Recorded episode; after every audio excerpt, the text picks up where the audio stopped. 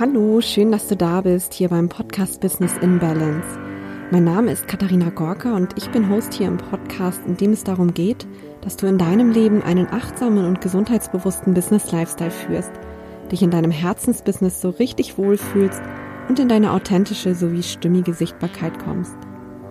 Wenn du diese Folge zeitnah zu ihrer Veröffentlichung anhörst, befinden wir uns aktuell kurz vor Weihnachten und in dieser Zeit haben wir häufig das Bedürfnis, wieder mehr Ruhe und Gelassenheit in unser Leben einkehren zu lassen, die Beziehung zu sich selbst zu stärken und wieder besser auf sich selbst zu achten. Und am Ende ist unsere Beziehung zu uns selbst, unser eigenes Wohlbefinden und unsere Gesundheit auch die Basis für unseren Businesserfolg sowie für unsere Energie, mit der wir unsere Herzensaufgabe ausführen können. In dieser Folge geht es darum, wie du in deinem herausfordernden Arbeitsalltag mehr zauberhafte Momente für dich kreieren und dadurch gesund sowie balanciert leben kannst. Es wird darum gehen, wie du durch das richtige Unternehmerinnen-Mindset und einen gut organisierten Arbeitstag mehr Zeit für deine Selbstfürsorgeroutinen bekommst, um besser auf dich zu achten, um energiereicher und entspannter, aber auch erfolgreicher zu sein. Ich wünsche dir jetzt viel Freude beim Zuhören und dann legen wir gleich mal los. In der letzten Folge ging es ja um das Thema Abendroutine und wie du deinen Tag positiv ausklingen lassen kannst, um in einen erholsamen und gesunden Schlaf zu kommen und um morgens mit neuer Energie in den Tag zu starten. Dabei habe ich dir einige Impulse aus meiner täglichen Abendroutine gegeben. Meine Empfehlung war ja unter anderem, dir abends 30 bis 60 Minuten Zeit für dich zu nehmen, in der du wirklich runterkommen kannst, deinen Körper entspannen, deinen Geist beruhigen und dich mit deiner Seele verbinden kannst. Und egal, ob es jetzt darum geht, sich abends oder morgens, vielleicht aber auch tagsüber mehr Zeit für sich selber zu schaffen, gibt es im Alltag doch viele Hürden, die dich davon abhalten könnten. Oftmals nehmen wir uns dann vor, uns ab morgen gesünder zu ernähren, wieder mit Sport anzufangen oder wirklich mal mehr Zeit zum Entspannen zu nehmen. Doch am Ende machen wir es dann eben doch nicht. Ich weiß aus den Gesprächen mit meinen Coaches zum Beispiel, dass das Thema Zeit für viele eine große Hürde im Alltag ist und sie davon abhält, sich am Abend eine ganze Stunde für sich selbst freizuschaufeln. Einfach weil die ein oder andere Frau bedingt durch Familie, Business, Sport und Haushalt auch den Abend über noch voll gefordert ist. Eventuell kommst auch du erst um 19 Uhr nach Hause, möchtest dann noch kochen, den Haushalt pflegen und auch gerne noch Zeit mit deiner Familie verbringen so dass irgendwie gar keine Luft mehr bleibt für echte Me-Time.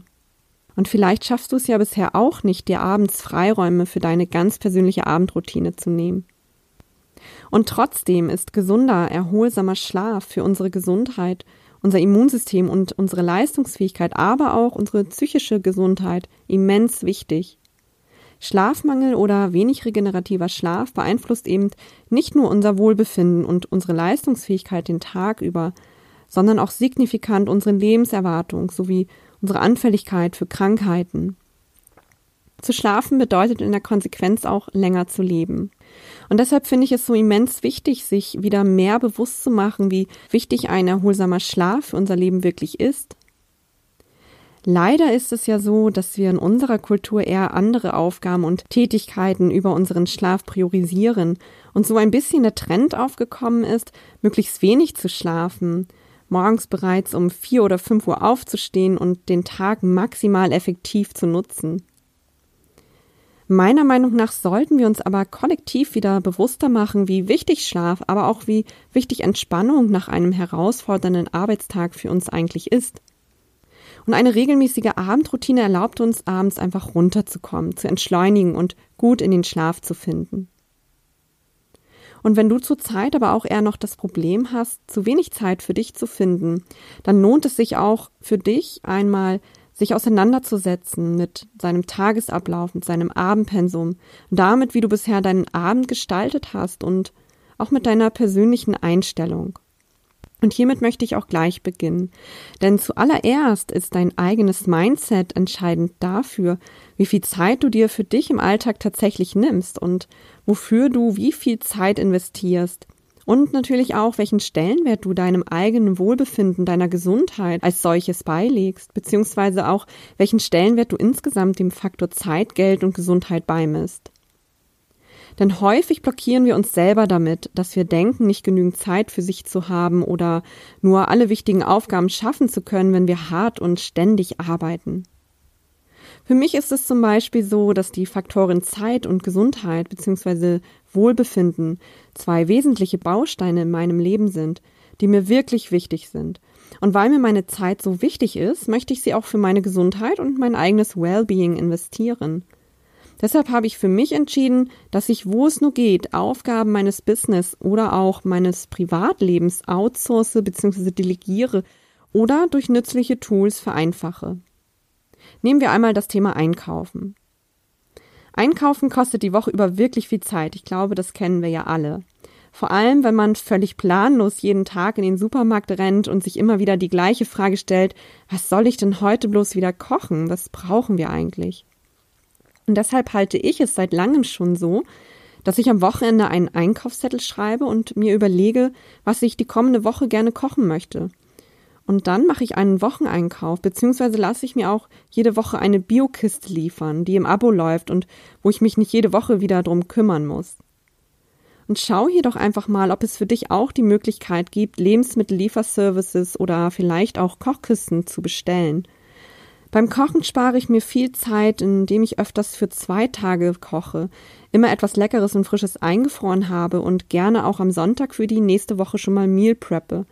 Das heißt also einzelne Lebensmittel bzw. Mahlzeiten vorbereite, die wir dann die kommenden Tage, insbesondere auf der Arbeit, essen können. Und das hat für mich einen echten Zeitgewinn ausgemacht. Ich schätze mal, dass ich alleine dadurch, dass ich nur einmal in der Woche einkaufen gehe und ich durch den Wochenplan auch schon jeden Tag weiß, was ich kochen möchte, bestimmt so zwei Stunden in der Woche eingespart habe. Und die kann ich dann wieder für bessere Tätigkeiten nutzen, für mein Business oder auch für echte Me-Time.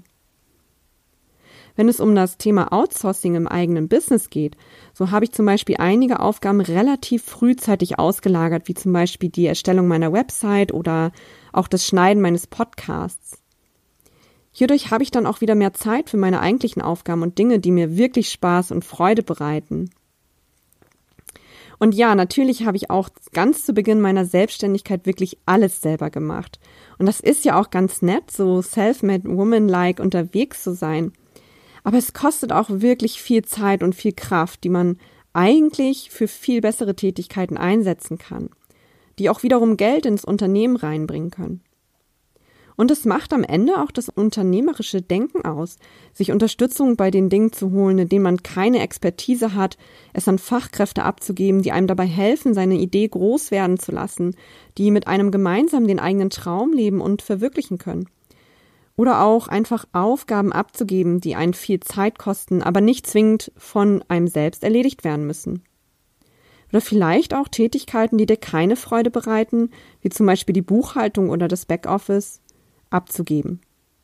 Große Unternehmen realisieren das Thema Outsourcing ja bereits seit Jahren und auch immer mehr Selbstständige sowie Kleinstunternehmerinnen haben das Potenzial hinter diesem Thema erkannt und möchten es für sich nutzbar machen.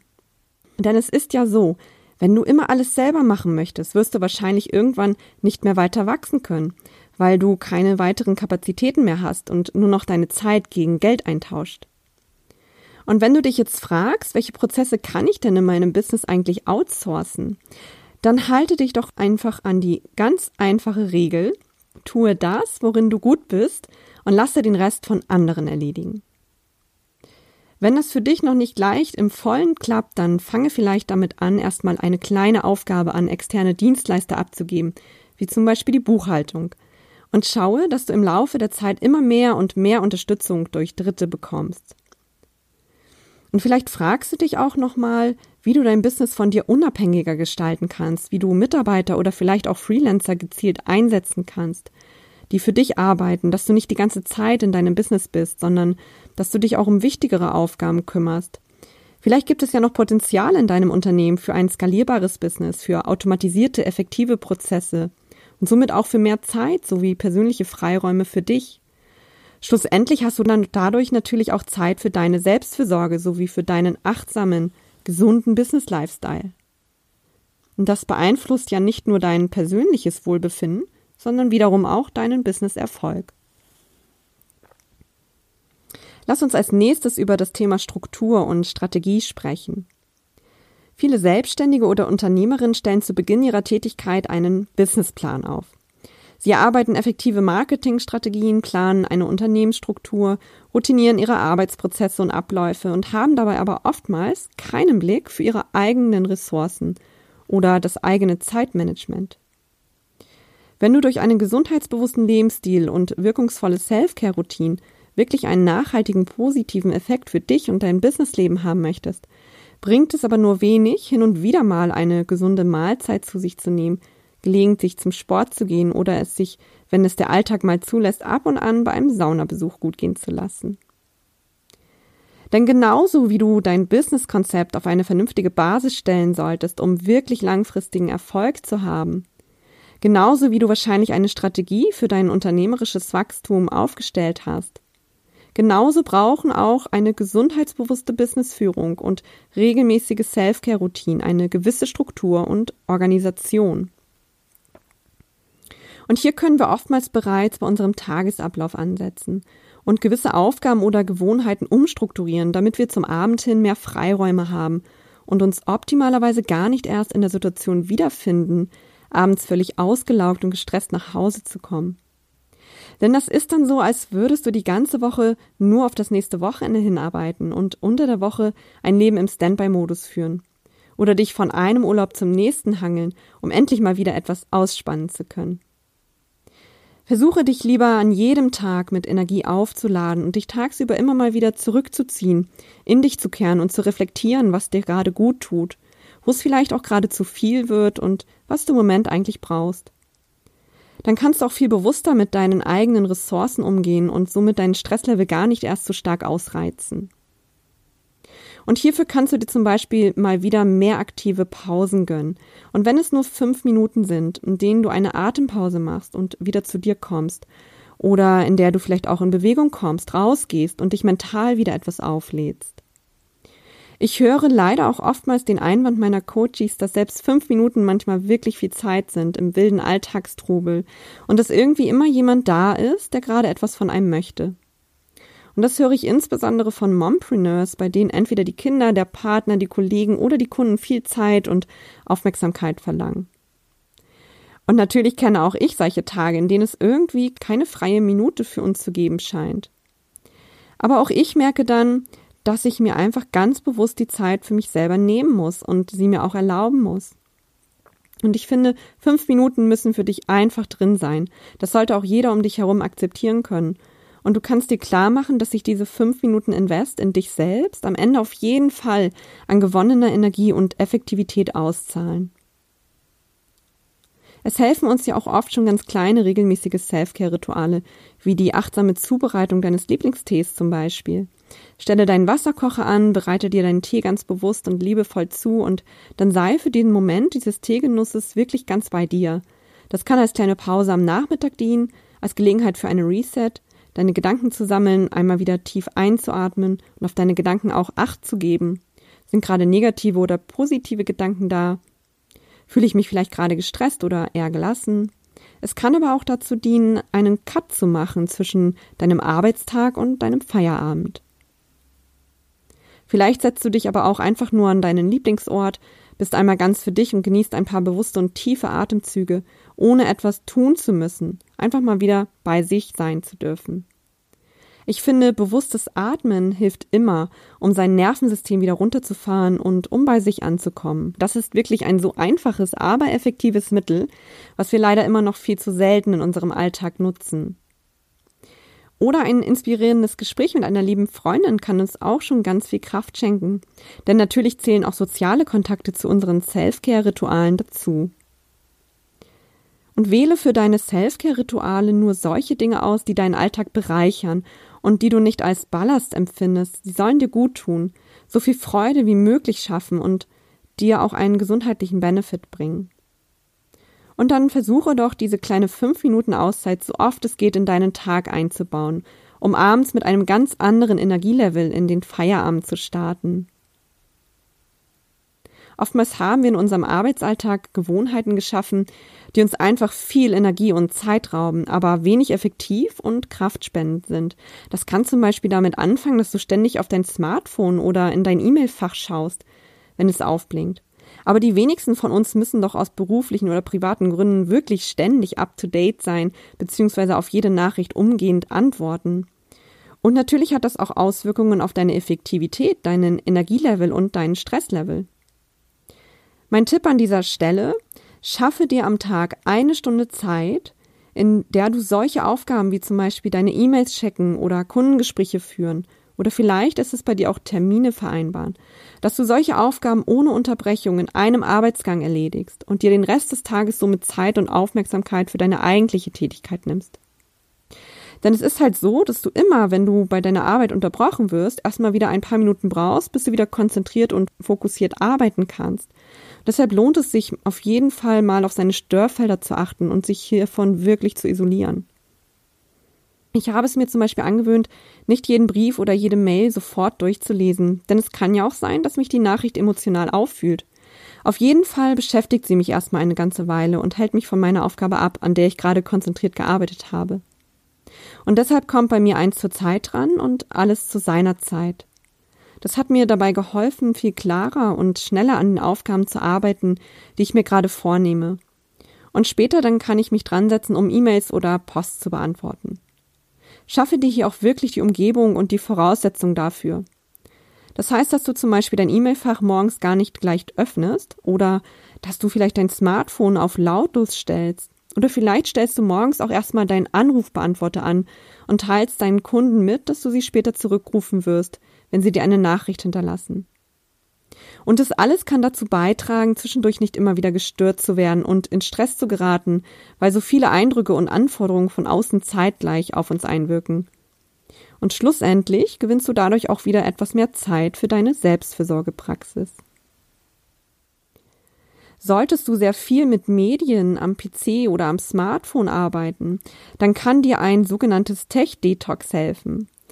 Dafür stellst du dir am besten einen Timer für 30 Minuten auf deinem Telefon, schaltest dein Smartphone stumm, stellst den PC auf den Ruhemodus und dann machst du etwas anderes, egal was, Hauptsache es hat nichts mit einem Bildschirm zu tun.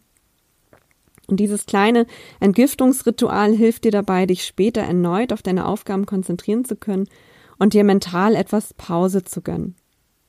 Und verstehe mich nicht falsch, weder verteufle ich unsere modernen Medien, noch bin ich der Meinung, dass es für uns notwendig, geschweige denn in den meisten Fällen machbar wäre, sich diesen gänzlich zu entziehen. Aber es ist ja auch bewiesen, dass die Informationsüberflutung durch digitale Medien am Arbeitsplatz auch als Information Overload bekannt, insbesondere durch E-Mail-Kommunikation und soziale Netzwerke, auch negative Auswirkungen auf unsere Gesundheit und unser mentales Wohlbefinden haben. Als Folgen solcher Informationsüberflutung werden eine Verlagerung der Arbeit in die Freizeit, Leistungsdruck und Stress erleben, Sorgen um die Gesundheit, Beeinträchtigung der Konzentrationsfähigkeit, aber auch ein Anstieg der Arbeitsdichte und Komplexität diskutiert. Und deshalb ist es meiner Meinung nach für jede Selbstständige und Unternehmerin von Anfang an wichtig, sich einen achtsamen und bewussten Umgang in der Nutzung solcher Medien zu schaffen.